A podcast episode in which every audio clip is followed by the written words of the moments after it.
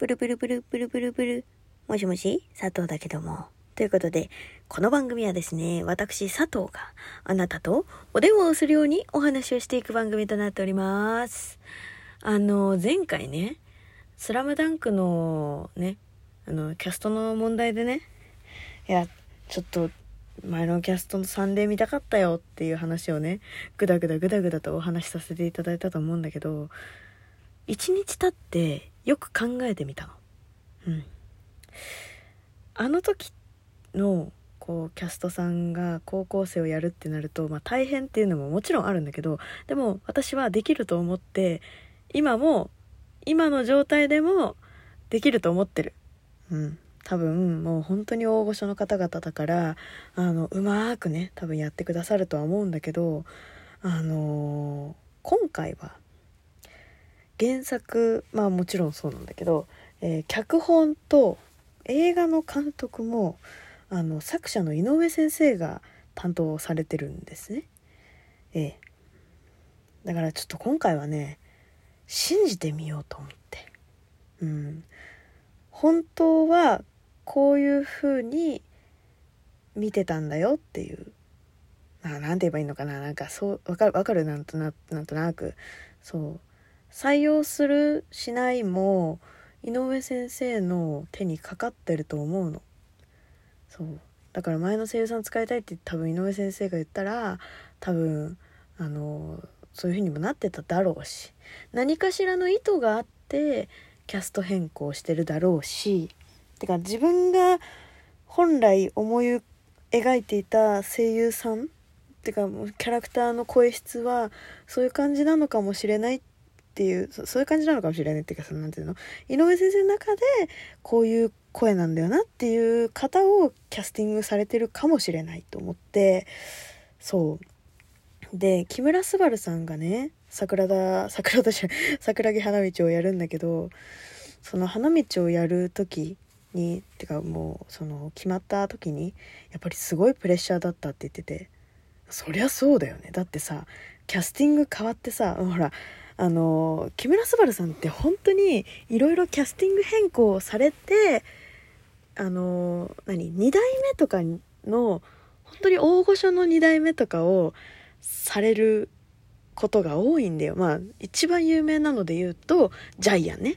そう。っていうのがあったりするからやっぱりその何て言うんだろう。2代目をすることの重大さというかその先代を、まあ、超えていくっていうのもあれだけど先代を知っている自分もそれに慣れているのにもかかわらずそれをさらに超えていかなきゃいけないっていうあのそうやっぱりさ前評判というかさ「なんでだよ」って言われるアンチがいるアンチっていう言い方もあれだけどさやっぱりもともとの原作ファンの人の声って絶対にさ届くはずじゃん。なのにやっぱりそれを超えてやっていかなきゃいけないっていう一番大変一番自分でいや元のキャストさんだろうって思ってるのってもしかするとその新しいキャスティングの声優さんたちなんじゃないかなと思って私思ったの一日考えて。そう。だからねちょっとでプラスでそのあえてもう本当にさ長年さアニメも漫画も愛され続けている「えっと、スラムダンクのキャストをあえて変更している井上先生だから何かこうやっぱり思い入れ自分が本当に描きたかった「スラムダンクはこれなんだっていうのがあるのかなってやっぱりうん。っていう風に自分を言い聞かせてるっていうのもあるよ。もちろん。もちろんあるよ。もちろん。もう昨日言ったことは本当に本心。昨日ってか前回ね。そうあのきこのあの撮った収録してるこの日の前の日にあの「スラムダンクの感想は言ってるから「スラムダンクの感想っていうかね。そうあの声のキャストさんのそう感想を言ってるからそう。まあ見てない見てないっていうか聞いてない人はねあの私がねこの寝る直前にそのキャスト変更を聞いてねあのショックすぎてあの寝る直前にボソボソ声で喋るっていうねよくわかんない よくわかんない回になってるんですけどそうでもねそうって思ったの。一日考えて。だからやっぱりそうちょっと信じてみようと思って。うん。でもねそうでもねっていうかまあでもなそう本当にね話したかったことはねもう一個別にあってちょっとそれは次回話すわ。そう。まあ、ね、気になる方は次回聞いてくださいっていう話なんですけどそう。ねでも正直めっちゃ楽しみだよ。だってさもう2000何年？なんか2年前とか3年前とかから言ってたよね「スラムダンクアニメで映画やります。ダダンってさなったのって。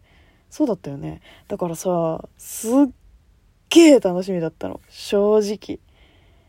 そう。11月の5日にその12月のなんか初めに多分公開なんだけど映画が。そう11月の5日からその座席もう予約して映画の予約できますよみたいなのがあってもう予約しちゃおうかと思ったもんね。でもなんかその当日空いてるかどうかも分かんないしと思ってえどうしようどうしようと思ってやめてやじゃちょっと様子見ようと思って。そう。行ける日にねパッと見てわっわってなろうと思って。そうそうそう。っていうのもあったりね。いやでもさまさかさギリギリっていうかそそれが始まってからキャストのあの予告が出たんだよね。だからみんな「おいおいなんでだよ」っていう。聞いてないよっていうね。そう。それだったら買ってなかったじゃんっていう人もいたしそういろいろねやっぱりさ思うところあるよね。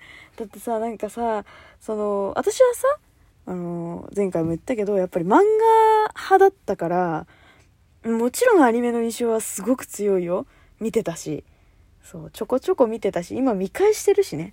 だからそのやっぱり声が変わってしまうのかっていう映画を見てる間もああなんかイメージ全然違うなって思いながら多分見ちゃうんだろうなっていう自分ももう想像できるしそうああなんかこれ前のキャストの声の人のやつで見たかったなって多分思う自分も絶対にいるの。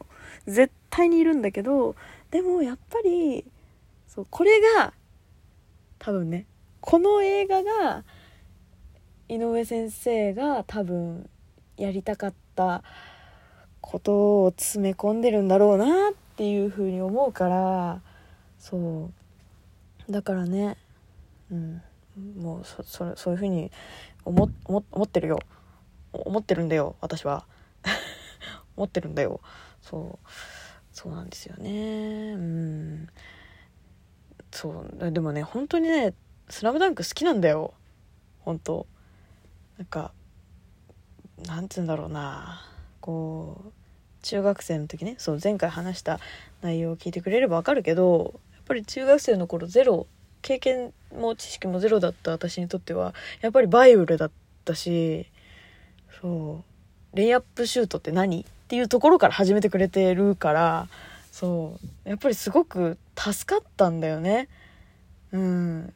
もちろん部活でもやっぱり教えてもらってたけどこうさ何て言うんだろう。より身近に感じることができるというか周りの子たちって結構もう知ってたりとかその他の子から聞いてたりとかなんかお兄ちゃんがやってたりとかっていう子が多かったからなんかあれ？私だけ知らない？みたいな。経験ゼロってもしかして私だけ？みたいな感じだったんだよね。そう。だからなんかすごいこう友達感覚だったんだよね。花道が。うん。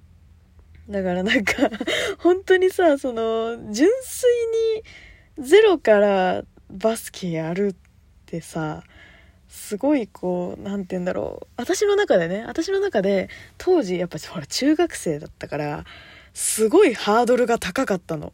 なんかいやそりゃさ中学1年生から部活入ればそのゼロから教えてもらえるっていうのは多分もうみんなもう分かってることだから当然っちゃ当然なんだけどなんかこうやっぱりさこう勇気があるじゃん。勇気が必要じゃん。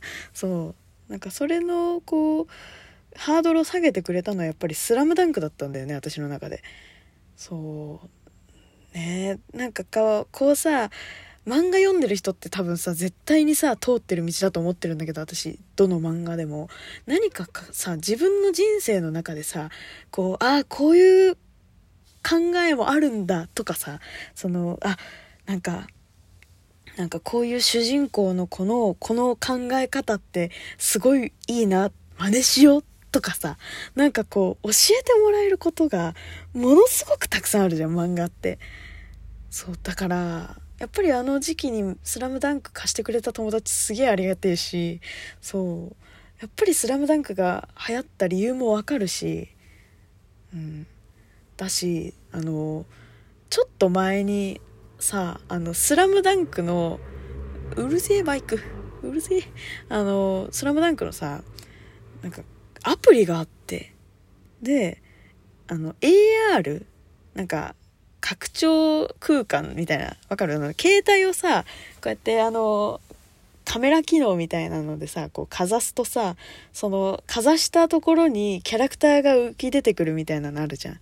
あれの「スラムダンクのアプリがあってで平坦なところを映し出すとそこに勝手にバスケットゴールが現れてそれあでそのハーフコートそう、そのバスケットコートのハーフコートが現れて、で、そのバスケットゴールに向かって、花道がただただシュートを決めるだけのアプリがあったんだけど、そう、それ買ったからね、300円ぐらいしたんだけど、わざわざそれ、それだけなんだよ、できるの。